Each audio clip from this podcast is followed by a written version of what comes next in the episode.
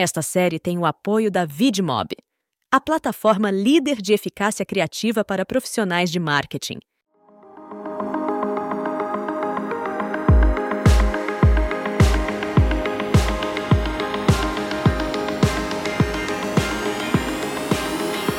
Olá pessoal, está no ar mais um Tomorrowcast, sua versão Insight Talk, e eu sou Camilo Barros. E eu sou João Batista. Nós somos o Instituto for Tomorrow e essa é a série especial Intelligent Create, desenvolvida em parceria com a VidMob. Sejam todos bem-vindos para quem está chegando pela primeira vez ao Tomorrowcast e você que já nos acompanha, fique à vontade para nessa jornada onde iremos, em seis episódios, colocar a inteligência criativa em perspectiva. O propósito da VidMob, nossa parceira nessa série, é reforçar a criatividade através da inteligência artificial e ser o caminho mais rápido para criativos eficazes. E é nessa busca que trazemos nomes que têm utilizado a tecnologia para transformar a indústria e os seus mercados. E no episódio de hoje, a gente recebe aqui em altíssimo nível Thaís Souza Nicolau, diretora de branding para a América Latina do Mercado Livre. Olá, Thaís. Bem-vinda ao Tomorrowcast. Oi, Camilo. Oi, João. Super obrigada pelo convite. Muito feliz de estar aqui.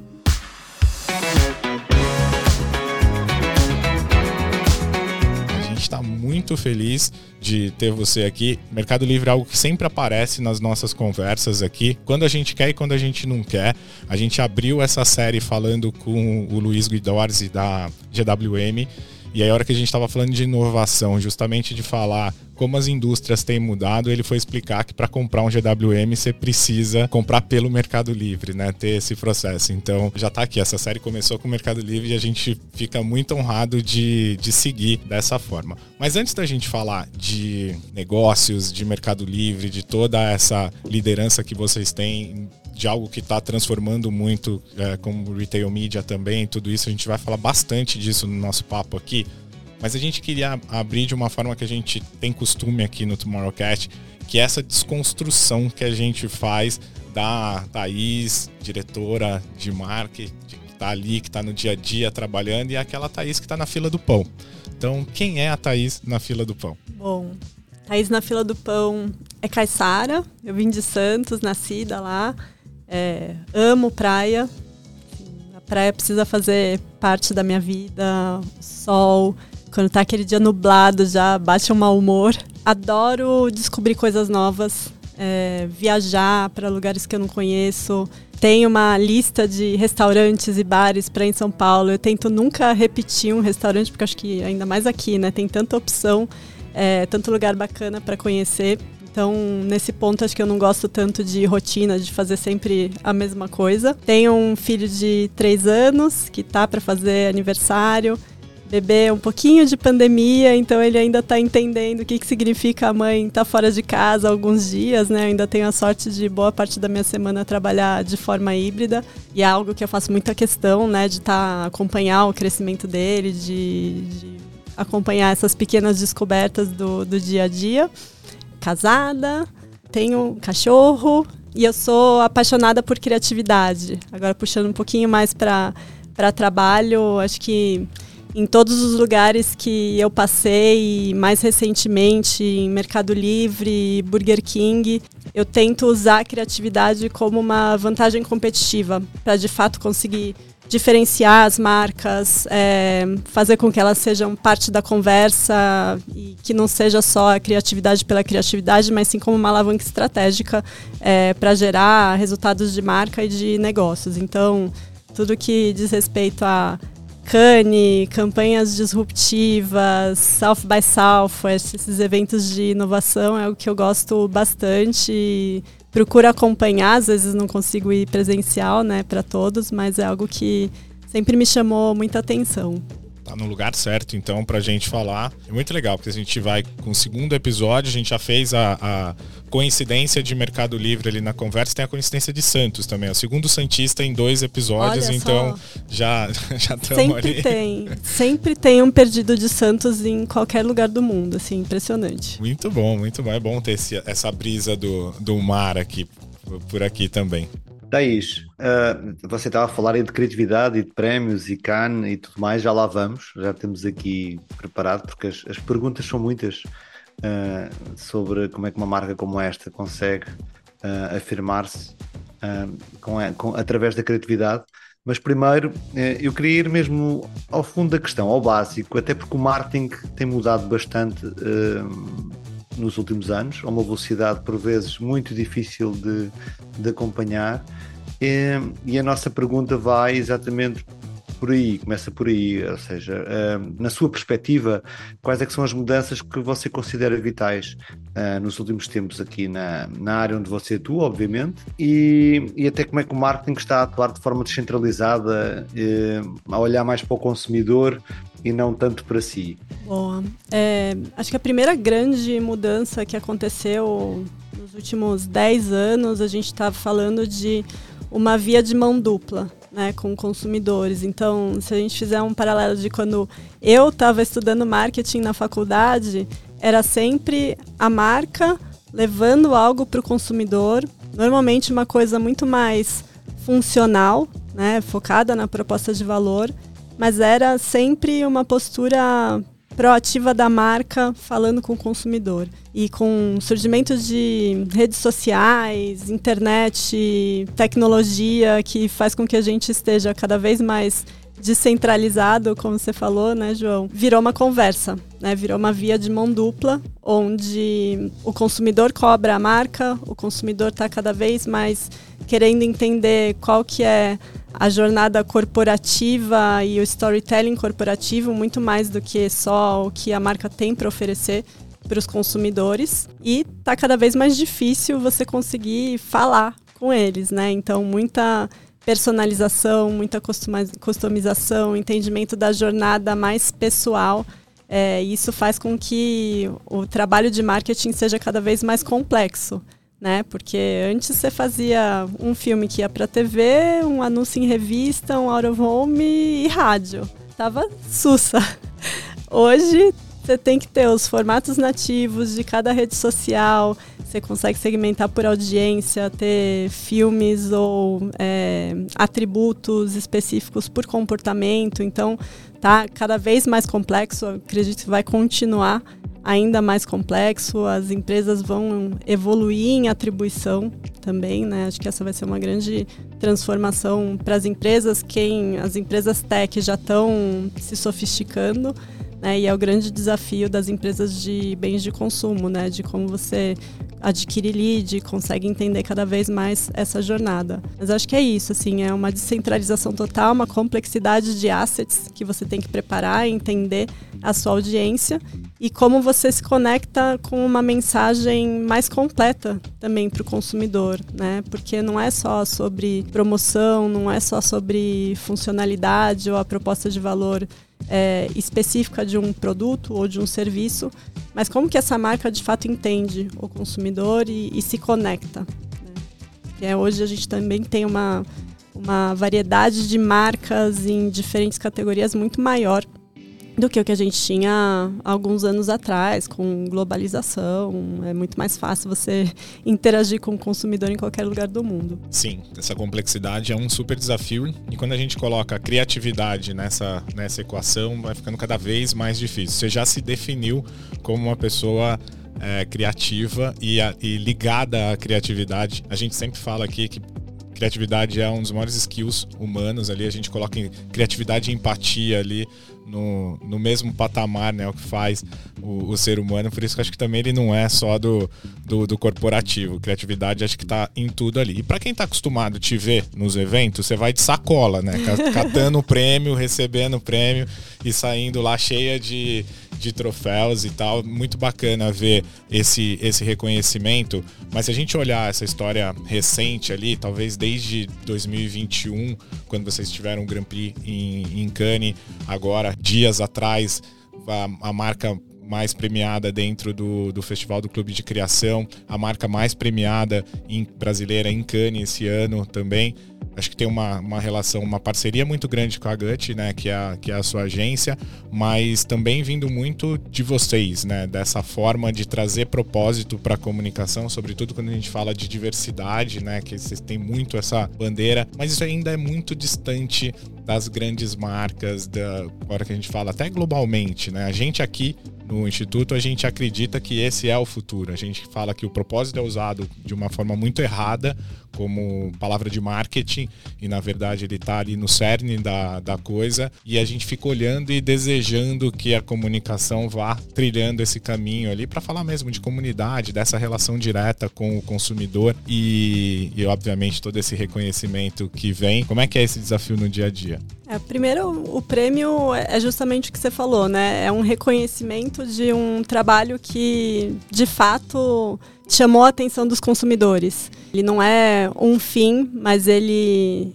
ele é muito bacana. Né, quando isso acontece, porque ele coloca as campanhas e coloca essa conversa com o consumidor num, num outro nível. Quando eu entrei no, no Mercado Livre, o meu grande desafio foi como que eu consigo fazer com que a marca seja parte da cultura, como que ela pode ser uma marca culturalmente relevante, que entende seu papel de liderança e que entende o seu papel maior com a sociedade. Né? Eu entrei em 21, então a gente estava na segunda onda da pandemia, a marca tinha tido uma entrada absurda de novos usuários por conta da, da pandemia, né? Existia uma, uma aceleração que não estava prevista e isso nos desafiou a entender, ok, eu já tenho milhões e milhões de usuários que estão experimentando a marca e a marca de fato já faz parte do dia a dia do ponto de vista de conveniência, de variedade, de mo mostrar para as pessoas que elas podiam eliminar várias tarefas do dia a dia indo para lojas físicas e fazer isso de uma forma consolidada do conforto da sua casa. Então, a marca pedia uma conexão maior com o consumidor. Era um parceiro mais do ponto de vista de conveniência, mas não existia uma conexão tão forte como a que vem sendo construída nesses quase três anos. Então, é dessa forma que a gente enxerga. Como que eu posso conectar o propósito da marca com algo que é muito importante para o consumidor, trazendo campanhas de propósito, que, né, campanhas de ponto de vista, como a ação da Constituição, que foi feita no começo desse ano, que fala da importância da democracia independente da sua visão política, como as campanhas de diversidade que a gente tem feito há mais de sete anos com bastante consistência e tudo ligado ao propósito da marca. Né? O propósito de Mercado Livre vem da missão da companhia, que é o, a democratização do acesso a serviços é, eletrônicos e de pagamentos no país onde ela atua. Isso faz com que o propósito seja liderar o progresso da sociedade. Então, liderar trazer questionamentos, trazer coisas novas, transformações e coisas que deixem um legado positivo. Então, todas essas campanhas que geram maior conexão e que acabam sendo premiadas estão conectadas a esse propósito. O que, que é uma barreira para a evolução da sociedade? É, o que, que pode ser um impedimento? Então, passa por diversidade, é, porque a gente acredita que uma sociedade progressista ela é uma sociedade livre, ela é uma sociedade plural, onde cada um pode ser quem é, passa por sustentabilidade, né, para entender que a gente tem uma responsabilidade em relação ao mundo e passa por temas maiores de contexto do país, como a ação da Constituição, que o que aconteceu não pode acontecer, né? Você não pode ter é, um ícone do, do governo do país, é, da democracia ser destruído como foi. Então, a gente trouxe uma campanha promocionando a Constituição com 99% de desconto, justamente para que todo mundo pudesse entender quais são as regras é, da democracia, o que pode ser feito e o que não pode ser feito. E a gente tem visto uma evolução muito grande em relação a isso. Então, a gente tem visto ganhos de preferência de marca. A Mercado Livre não era líder em preferência, por exemplo, em muitos dos países em que a marca atua. Era líder na Argentina, porque a marca nasceu de lá. Mas era um desafio grande no Brasil. O Brasil é o país com mais concorrência é, de todos, com marcas muito atuantes. Então, esse tipo de campanha tem o objetivo de gerar essa conexão muito maior com o consumidor. E aí tem, tem a questão da gente ter parceiros criativos muito bons, é, de subir a vara em cada coisa que, que a gente faz, né? De elevar o nível e de garantir que essas campanhas vão ser diferenciadas, vão fa fazem parte do contexto, partem de um insight verdadeiro do consumidor. E deve ser um desafio gigantesco. O Brasil já é complexo por, por si, ainda mais nessa, nesse ponto da discussão da democracia, né? Que infelizmente a gente tem discutido bastante sobre isso. Mas eu imagino que esse propósito, né, essa relação da marca em outros países da América Latina seja ainda mais é, desafiador por conta de culturas ainda mais enraizadas do que a, a do, do, brasileiro, né? A relação com a diversidade em alguns países da, da, América Latina é muito complexa, né? Vocês mantêm essa linearidade também nos outros países? Sim, o posicionamento da marca é o mesmo é, em todos os países onde a gente atua.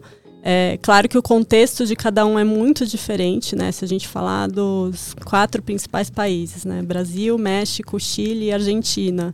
São mundos totalmente diferentes, com seus desafios de negócio também totalmente diferentes. É, então é importante ter esse conhecimento, esse contexto local.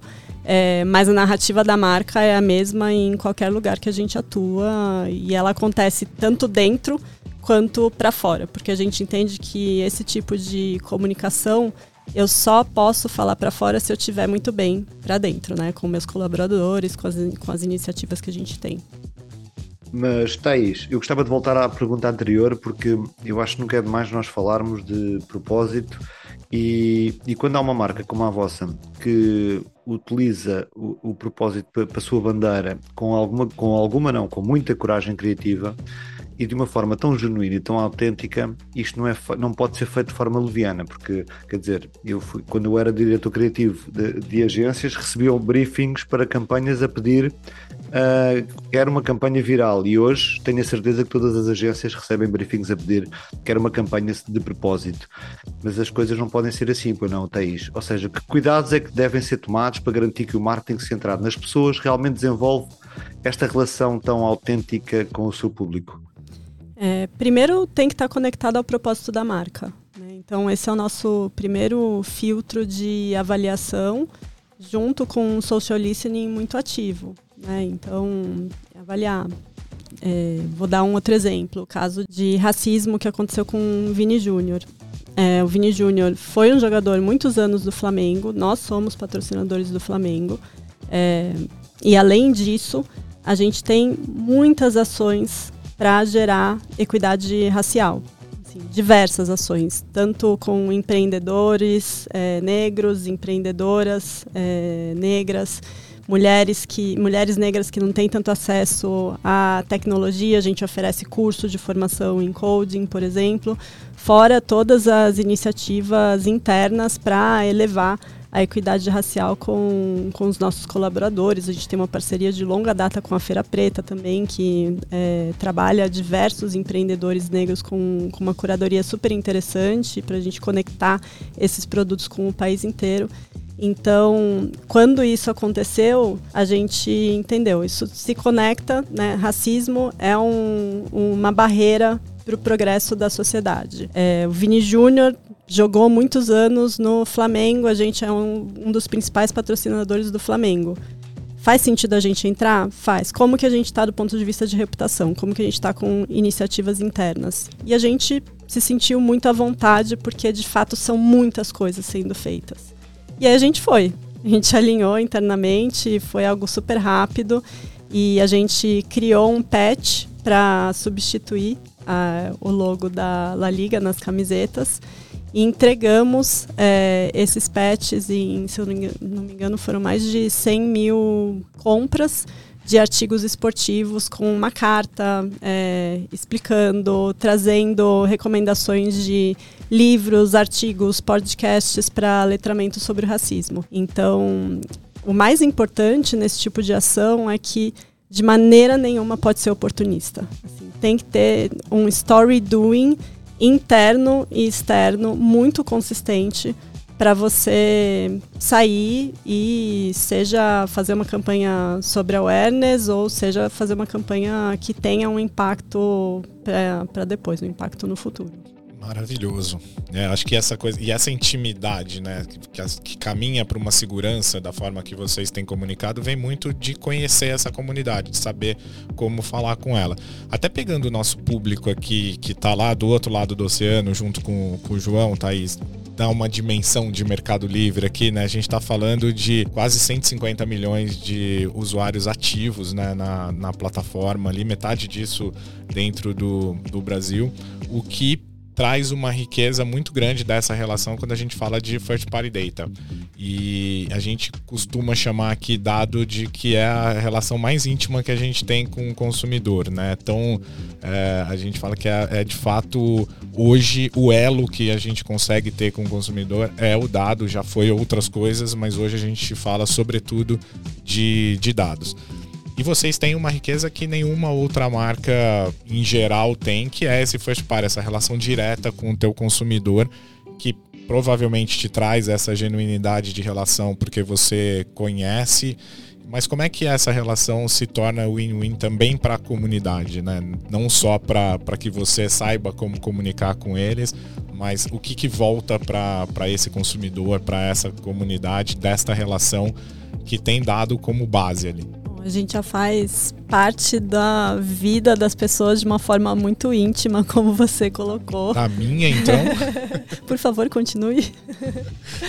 e ele está muito conectado a, aos valores da empresa. A gente no Mercado Livre sempre fala que a gente está em beta contínuo. Isso significa que a gente está buscando sempre evoluir os serviços que a gente oferece, a proposta de valor, entender novas fricções, novos pontos de dor de todos os nossos usuários, sejam consumidores, sejam empreendedores, né, que de diferentes tamanhos estão vendendo na plataforma, sejam grandes marcas que também estão cada vez mais com a gente. Então, o dado ele permite que a gente possa entender tendências de comportamento, tendências de consumo e seguir melhorando cada vez mais a proposta do marketplace e o ecossistema que trabalha para o, marketplace. Né? Então, se a gente olhar, por exemplo, o mercado pago, ele surgiu que hoje é um banco digital, é o, todo o, as transações financeiras que acontecem dentro do Mercado Livre são feitas por Mercado Pago, ele surgiu como uma forma de garantir a segurança dessas operações tanto para o consumidor quanto para o vendedor, para o empreendedor. É, toda a logística que foi desenvolvida, que é algo assim extremamente Sensacional. grandioso foi feito para eliminar uma das grandes barreiras do e-commerce, que era o tempo de entrega. Eu, eu, morei quatro anos nos Estados Unidos, né, entre 2013 e 2017. E quando eu voltei, a minha maior preocupação é qual é o e-commerce que pode me atender de uma forma extremamente rápida.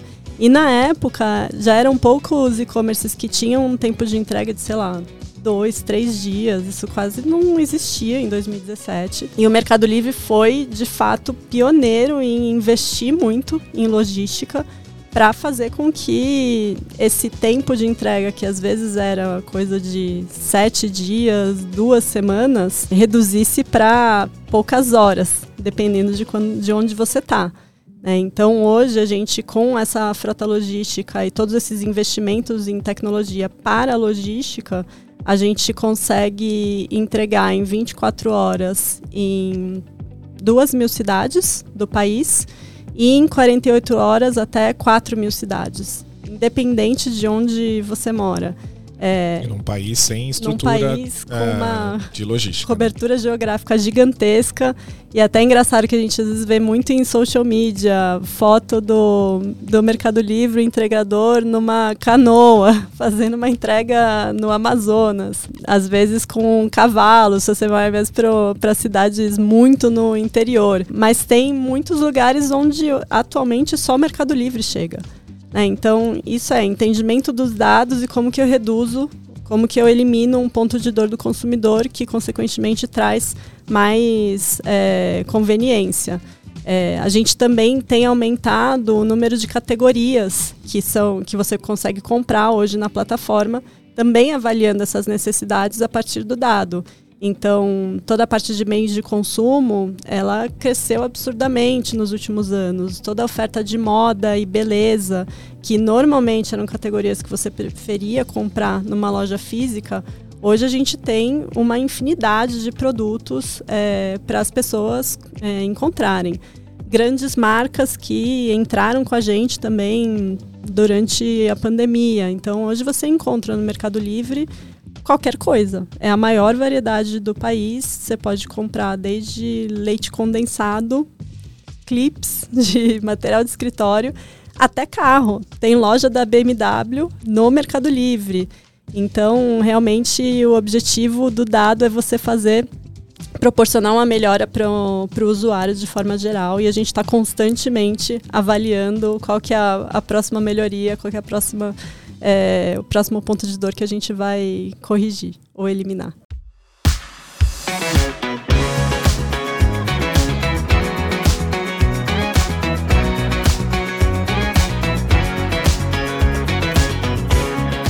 Ficou surpreso na, no, no, papo com o GWM de colocar o processo e depois a gente teve uma experiência de um, de um colaborador nosso na, lá na Vidmob de ter adquirido um GWM no outro dia, não estava nem no ar ainda, foi quando a gente gravou. E ele falou: cheguei direto na loja e mesmo na loja precisei passar pelo Mercado Livre, né? E aí ele falou que a sensação de segurança de que ele estava é, tendo ali foi muito maior do que se ele tivesse feito uma, um outro tipo. Foi a primeira vez que ele teve essa experiência e é muito bacana, né? Eu sou um super consumidor. Eu, às vezes, em casa, alguém me pede alguma coisa, eu compro no Mercado Livre, ali é onde eu tô, e vai ficar chegando caixas e mais caixas ali o tempo todo para Porque é uma forma que já entrou ali mas a própria relação de logística reversa, tudo funciona muito bem, né?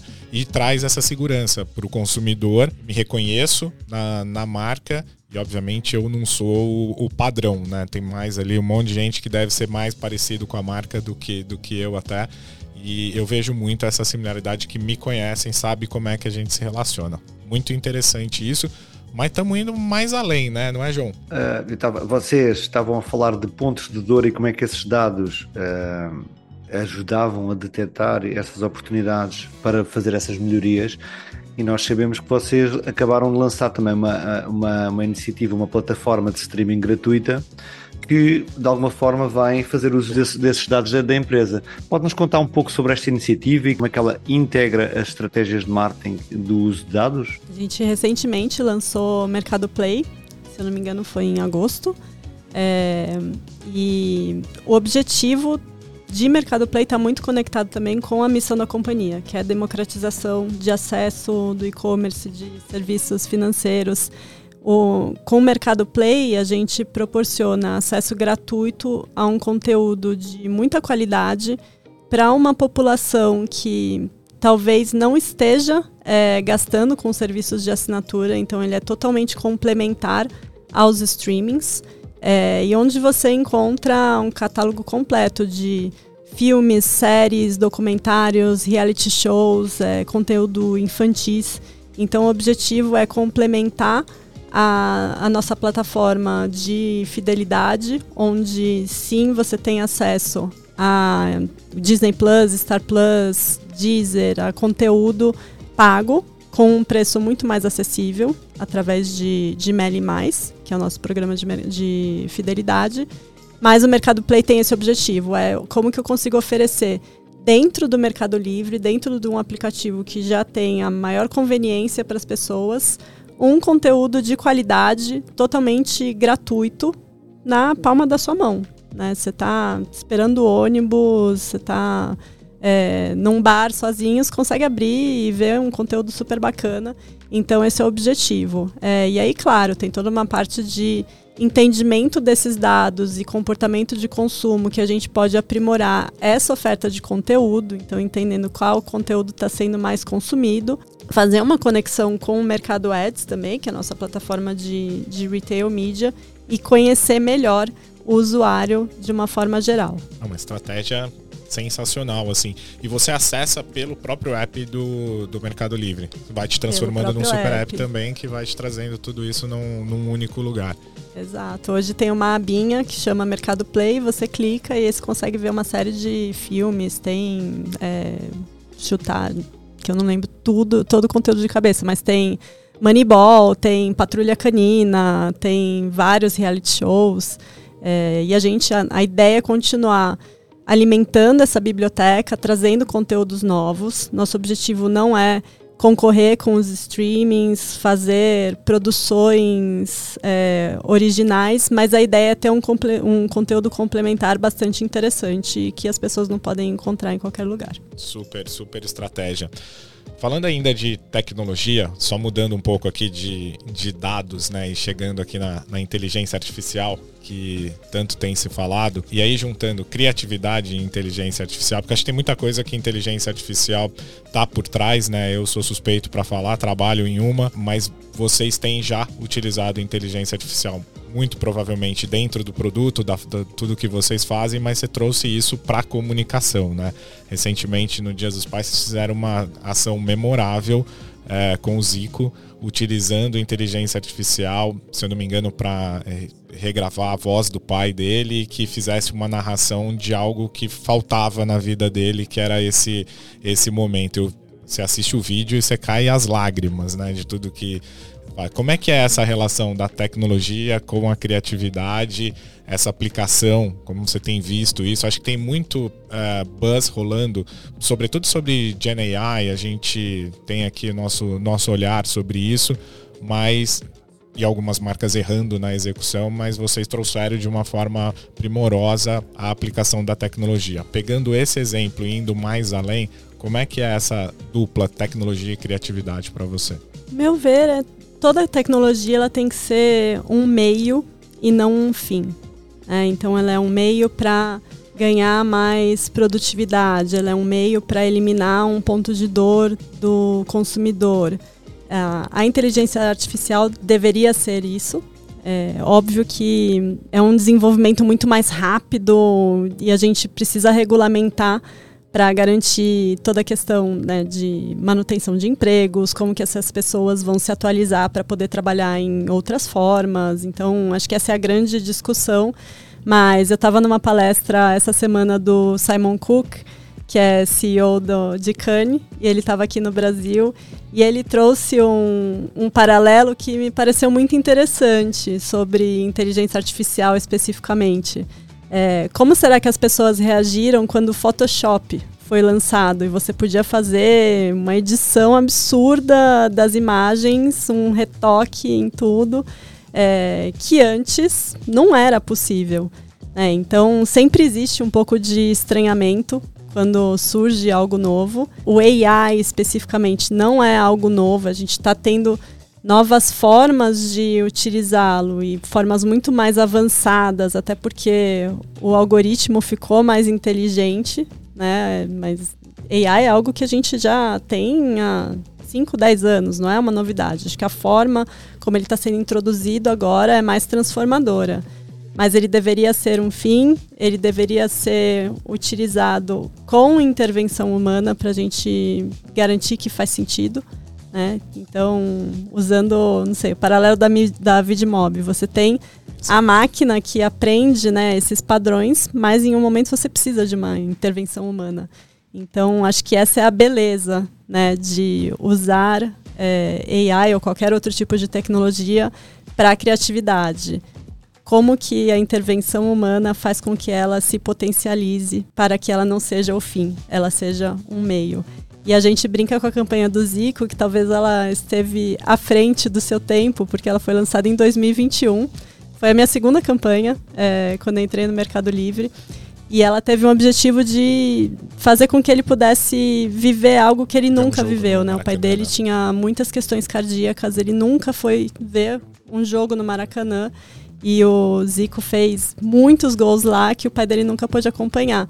Então, a gente viu um insight humano muito verdadeiro, até porque a gente estava em pandemia, tinha muitas pessoas que tinham perdido seus entes queridos, a gente estava em, em Dia dos Pais e pareceu muito interessante poder proporcionar essa experiência, né? De você viver algo que talvez você quisesse ter vivido e você nunca conseguiu. E tudo aprovado e feito em oito mãos com a família dele, que estiveram muito próximos. Então é uma campanha que a gente se orgulha bastante. Foi uma campanha para o ponto do João, ela acabou viralizando.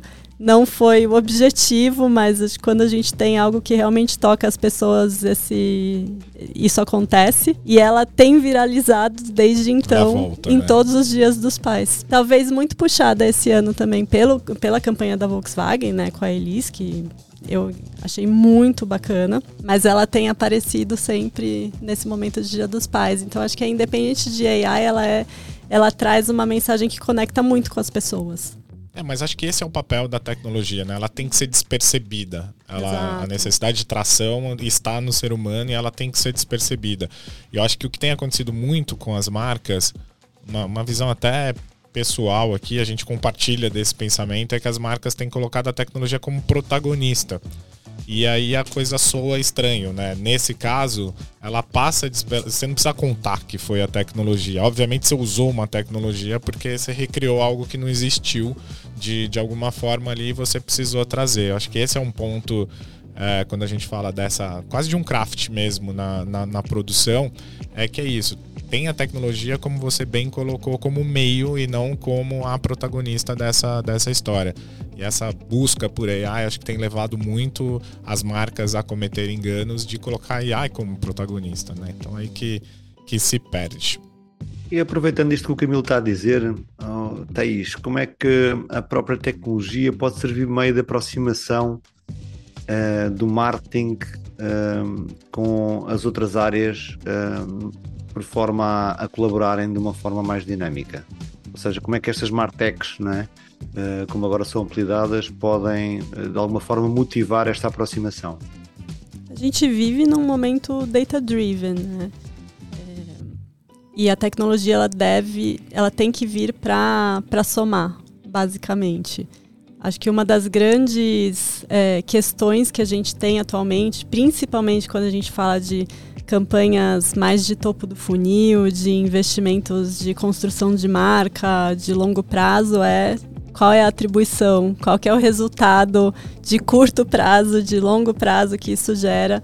Então, dentro de Mercado Livre, a gente tem visto que todo o acesso a dados com tecnologia faz com que a gente possa tomar decisões mais bem informados. Né? Então é algo muito data-driven. O marketing tem tomado um papel mais protagonista dentro da organização, porque como quase toda empresa tech, ela surge com o produto sendo a essência de tudo e marketing é mais uma área, diferente de quando eu comecei em bens de consumo, por exemplo, que marketing era a essência de tudo. E quase mataram o CMO, né? Exato. Anos atrás.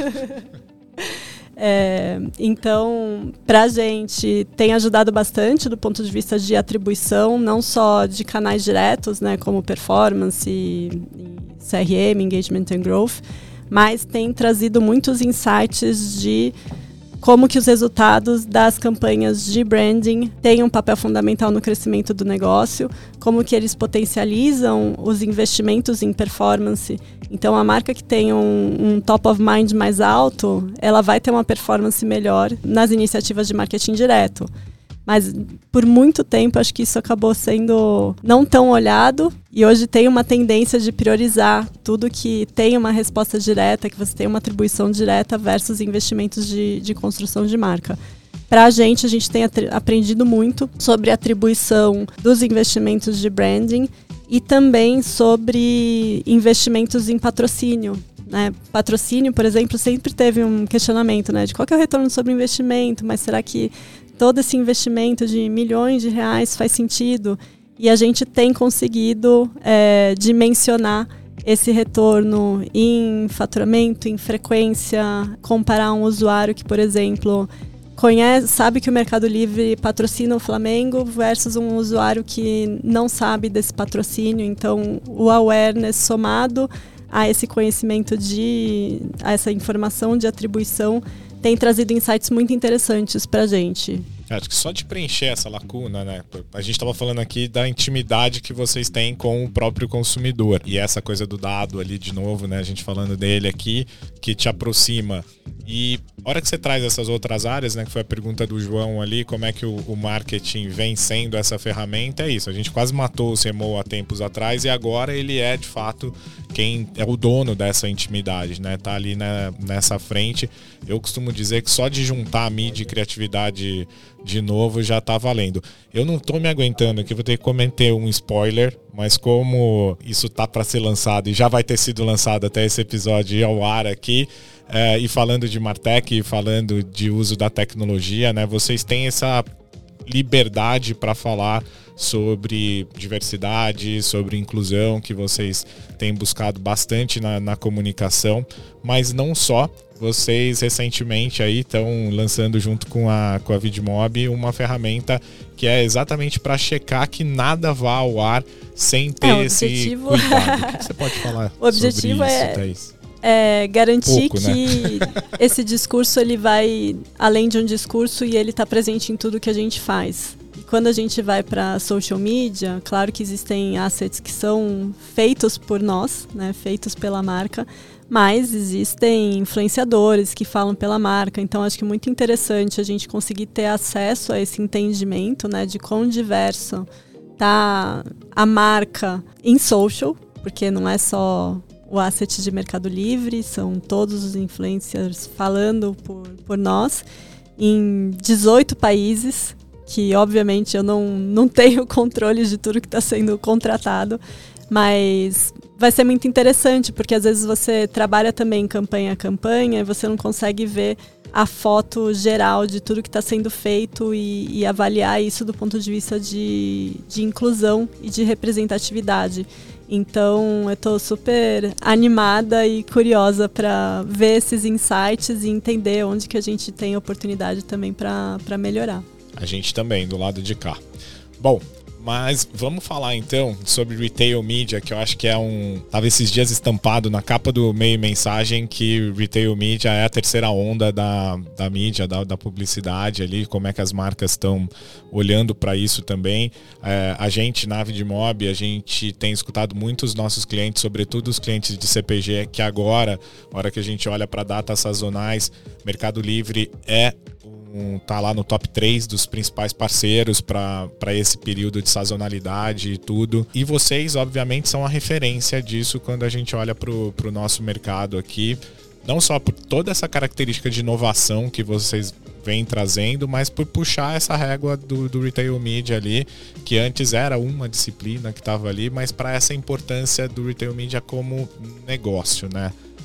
Que, que faz disso ser uma verdade ali, essa, essa manchete de jornal ser uma verdade? Primeiro, o crescimento muito acelerado dos e-commerces, junto a um aumento de investimento em mídia online, em redes sociais. Então, essas duas coisas combinadas é, são o gatilho para essa terceira onda digital. Né?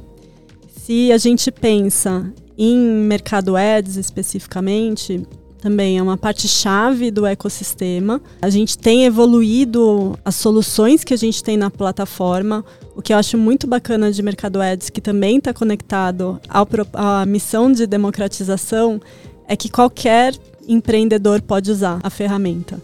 Se você é um empreendedor super pequenininho que tem três produtos para vender, há um empreendedor que já tem um faturamento relevante, há uma grande marca que também está buscando conhecer melhor, entender melhor a jornada e, e ter acesso a leads foi uma mudança muito importante. Todas as soluções que a gente tá, tem oferecido a partir desse ano a gente, de fato, já é o terceiro player em retail media é, na América Latina. E um ponto que foi meio que o grande ponto de mudança foi o, o fato da gente não ter mais os cookies. Porque como a gente tem os dados proprietários, a gente consegue realmente acompanhar a jornada completa do usuário e fornecer diversos insights para os empreendedores e para as marcas que trabalham com a gente. Então eu consigo entender qual é o comportamento de compra desse usuário, como que está a intenção de compra dele em relação a esse produto e aí eventualmente eu posso fazer uma comunicação mais direcionada de novo, qual a forma de pagamento que ele está usando, qual a sazonalidade da compra. Então, todos esses insights ajudam os anunciantes a customizar cada vez mais a mensagem que eles têm para esses clusters de, de usuários. Olhem para isso, marcas.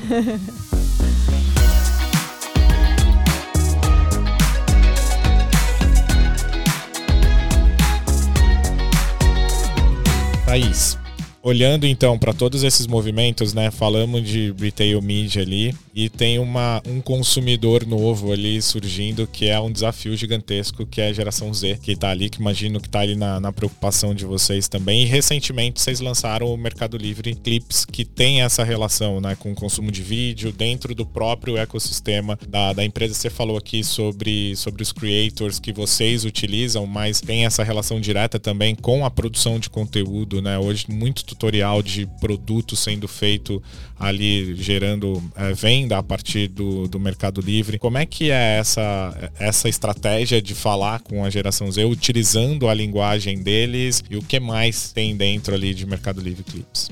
A, a, iniciativa ela parte de um entendimento de um comportamento de consumo que é muito é, focado no público jovem, né, em geração Z, mas ele tem expandido para todas as idades, que é de você acompanhar tutoriais, ver os vídeos dos produtos nas redes sociais. Então a gente entendeu que tinha um potencial aí que também poderia ajudar a reduzir as barreiras de compra ao e-commerce, porque quando você tá, uma coisa é você vê uma imagem de um produto junto com as reviews e a outra é você ver um vídeo. Então ele tem o objetivo de potencializar essa experimentação prévia que o consumidor pode ter e gerar, trabalhar a, a gente chama de discoverability dos produtos. Então foi uma iniciativa que foi lançada também recentemente. É, são vídeos curtos que aparecem de acordo com o interesse de compra do usuário e que a gente está expandindo. Ela já está disponível no Brasil, no México e na Argentina a gente já teve mais de um bilhão de visualizações nos vídeos é, e esses números vêm crescendo em todos os mercados que estão disponíveis. Então, a forma de você ter muito mais informação, mais detalhe do produto que você está buscando. E do lado do vendedor, também é uma maneira de, deles poderem mostrar os seus produtos é, e oferecer também essa conexão muito maior para aumentar as chances de, de compra. Né? Você e tem é uma, uma linguagem nativa das, das, plataformas de social ads, Totalmente. de social media que, que tem sido utilizado. Aliás, imagino que TikTok, Kawaii, tudo sejam super vendedores de, de Mercado Livre ali, porque você vê isso o tempo inteiro, né? Eu faço isso, eu vejo um vídeo em qualquer uma das plataformas, vou ver se tem no Mercado Livre para comprar, quando eu quero comprar, é sempre por aí. É isso mesmo. Uh, temos falado muito de Flamengo aqui, não é? Uh, e chegou a altura de fazer a pergunta que vocês recentemente renovaram o patrocínio do Flamengo, só que desta vez com, com uma importante alteração. Vocês incluíram no mesmo contrato de futebol o contrato feminino e o masculino, uh, numa referência e busca de equidade de género imagino que não tenha sido fácil, por isso este, tinha que fazer esta pergunta. Fale-nos um pouco dessa negociação e de que forma é que ela foi recebida. A gente, a gente já patrocinava o, o futebol feminino com o Flamengo. A gente começou a patrocinar o time masculino em 2021, em maio, se eu não me engano. E aí, em 2022, a gente estendeu o patrocínio para o time feminino, justamente para fomentar a equidade de gênero no esporte, que ainda tem muita disparidade, né? ainda tem um, um gap bastante grande.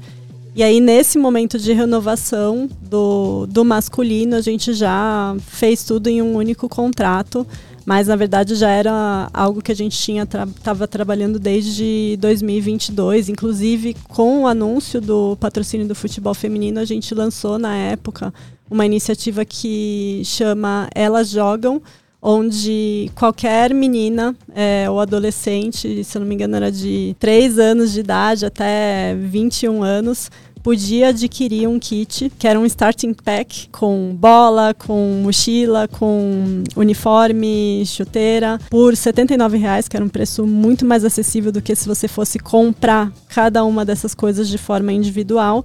E ao comprar esse kit, ela ganhava 12 meses de aulas de futebol totalmente é, bancados pelo Mercado Livre em qualquer escolinha do Flamengo em todo o Brasil. Então foi uma iniciativa muito bacana que a gente lançou nesse junto com, com o anúncio do, do feminino para fomentar que mais meninas entendam que elas podem seguir carreira no futebol, que elas podem se divertir com o futebol, assim como qualquer menino tem essa oportunidade. E a gente segue expandindo a nossa atuação no, no futebol. O Flamengo hoje é o nosso grande parceiro estratégico e recentemente a gente anunciou o patrocínio com a Comebol, é, que tem os quatro campeonatos, né? A Libertadores masculina, Libertadores feminina, a Sul-Americana e a Recopa. Então também aí aqui é uma iniciativa regional, então todos os países vão se beneficiar mas a gente também entende que o futebol é um esporte extremamente democrático é, e fazia muito sentido a gente se aliar a, a uma marca tão aspiracional como, como a Comebol. Acho que a gente vai falar de comunidades, né? Acho que traz muito isso, né? Que reflete essa questão de vocês tratarem o futebol não como masculino ou como feminino, e sim de ter um investimento pro futebol e que traga essa essa equidade reflete muito essa questão da, da comunidade. A gente está falando bastante aqui tá, da relação com a, a comunicação, a forma que, que se comunica. Falamos de dados, falamos dessa, dessa intimidade. Mas tem uma comunidade Mercado Livre que ela vai muito além do consumidor e do Mercado Livre, né? Você tem ali uma série de, de um ecossistema muito complexo que envolve outros setores, inclusive, que vocês têm transformado nessa, nessa relação. Acho, talvez um exemplo que, eu, que a gente falou aqui agora há pouco foi praticamente um resgate dos correios, a hora que você põe uma logística reversa que funciona e, está lá. Por outro lado, a oportunidade de vender através da plataforma para pessoas que não têm ali um, um D2C, né, como a gente fala em, em no, no, mercado, em marcas assim. Como é que é essa, esse olhar mesmo de comunidade ali, de fazer essa conversa fluir para todos os stakeholders dessa comunidade, assim, não, não somente nessa relação eu sou marca e eu sou e do outro lado tem um consumidor. Como você escuta essa comunidade como um todo? É um grande desafio, né? Quando a gente fala de mais de 100 milhões de, de usuários, é uma comunidade gigantesca e muito massiva. Então, o, o primeiro grande desafio é fazer um, um desmembramento um pouquinho dessa comunidade para a gente entender do ponto de vista sociodemográfico, comportamental, onde estão as grandes oportunidades, quais são as comunidades que a gente tem que reforçar um pouco mais a marca, em que comunidades a gente já já está um pouco melhor. Mas como que a comunicação é massiva, tanto do ponto de vista de segmentação de mídia quanto de insight do, do consumidor para as campanhas, ao mesmo tempo que a gente tem alguns grupos foco que a gente quer aumentar essa, essa conexão emocional. Então, esse é o principal desafio quando a gente fala de comunicação.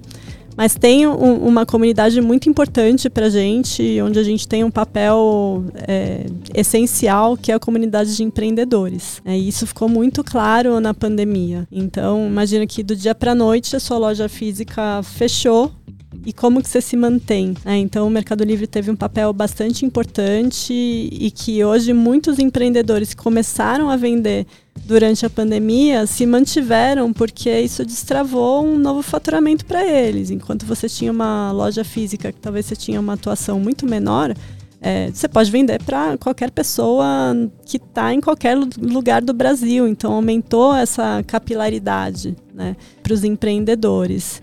E existem alguns estudos onde a gente de fato vê o impacto do Mercado Livre para esses empreendedores, para a renda familiar deles. Então é algo muito bacana e que está na essência também do marketplace.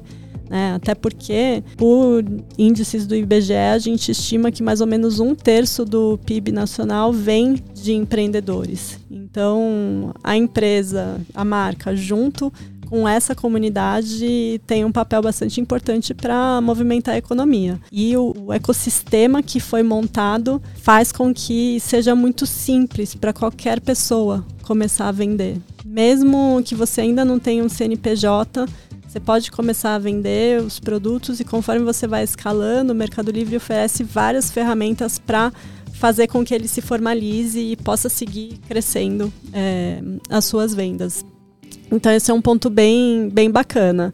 E aí, quando a gente fala de uma atuação mais massiva para os nossos consumidores, existem alguns territórios que a gente busca atuar. É, o futebol a gente tem visto que é algo bastante importante, principalmente no Brasil, porque tem a ver com essa democratização. E a gente segue ampliando para o ano que vem outros territórios que ainda não consigo, não consigo Ah, contar. vai voltar aqui para falar, vai voltar aqui para falar.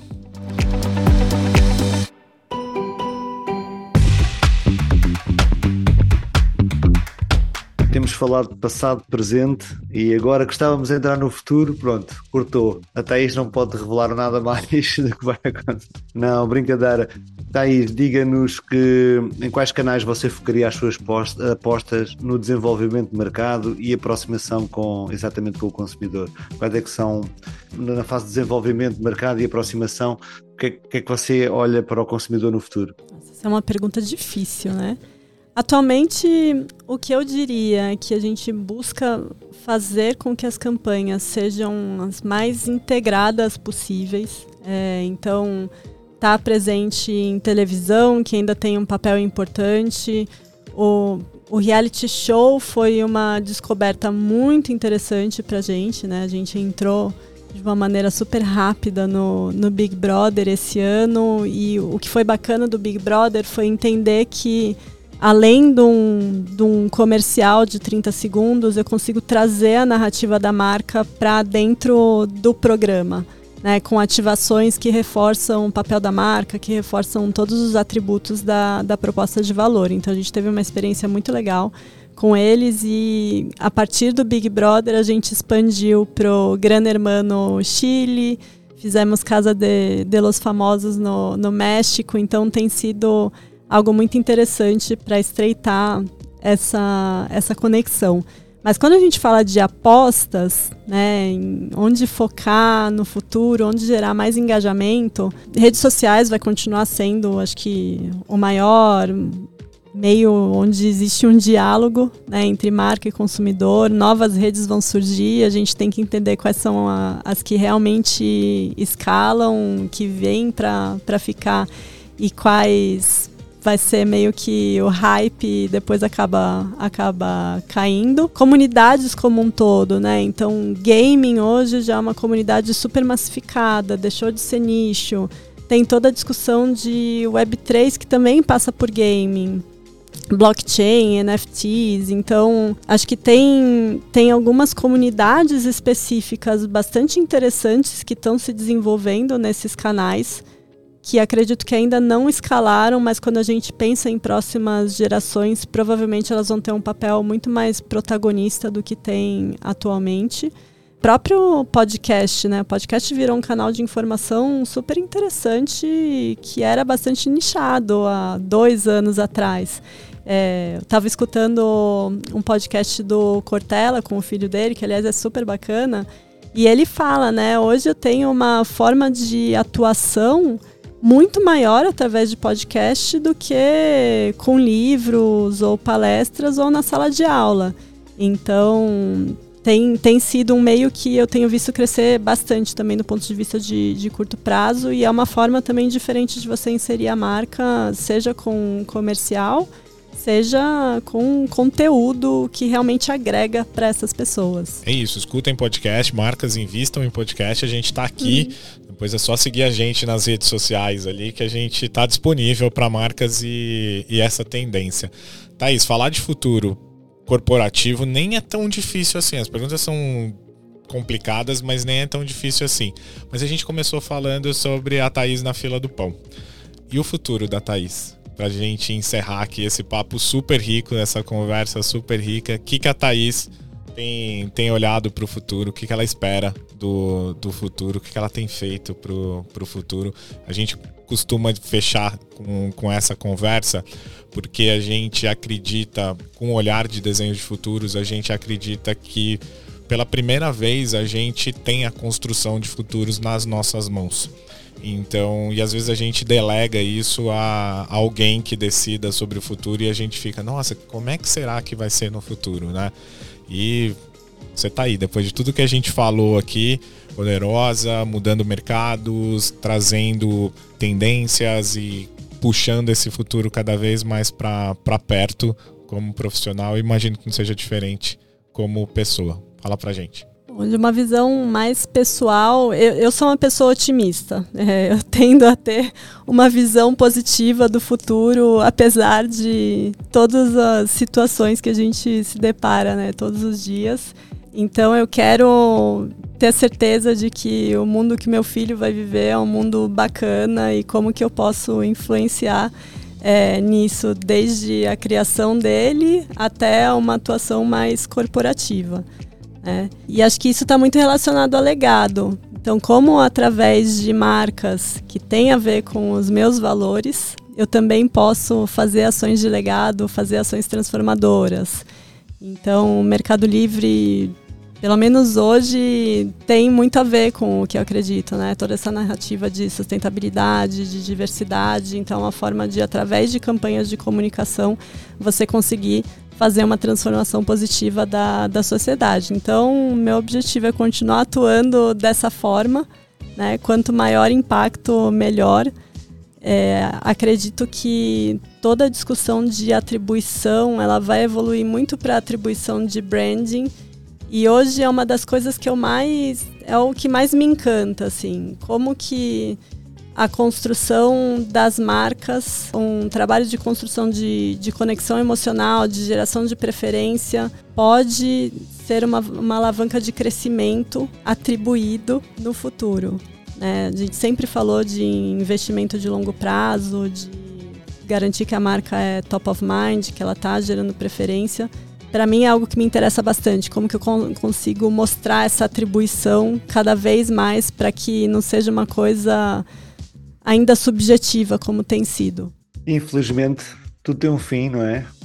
Mas pronto, fica aqui a promessa que a Thaís vai voltar, espero eu, aqui ao nosso podcast, ao nosso Tomorrowcast. Mas já estamos, já, a conversa já vai longa e temos que chegar aqui ao fim um, desta conversa tão inspiradora que nos leva a acreditar que no futuro dos profissionais como a Thaís e no futuro que, tem, tem, que, que, que, estão a desenhar hoje em dia. Thaís, muito obrigado por estar connosco aqui no Tomorrowcast. Imagina, obrigada João, obrigada Camilo, foi muito gostoso passar esse tempinho aqui conversando com vocês. Foi muito bom. Obrigado, Camilo, também. Infelizmente, a nossa Camila não está cá para mandar um abraço, Uh, mas pronto, este foi o segundo episódio da segunda temporada da série especial Intelligent Creative Series, desenvolvida em parceria com a nossa VidMob. Continue-nos acompanhando e nos principais agregadores de áudio e nas redes sociais do Instituto for Tomorrow. Obrigado e até ao próximo episódio.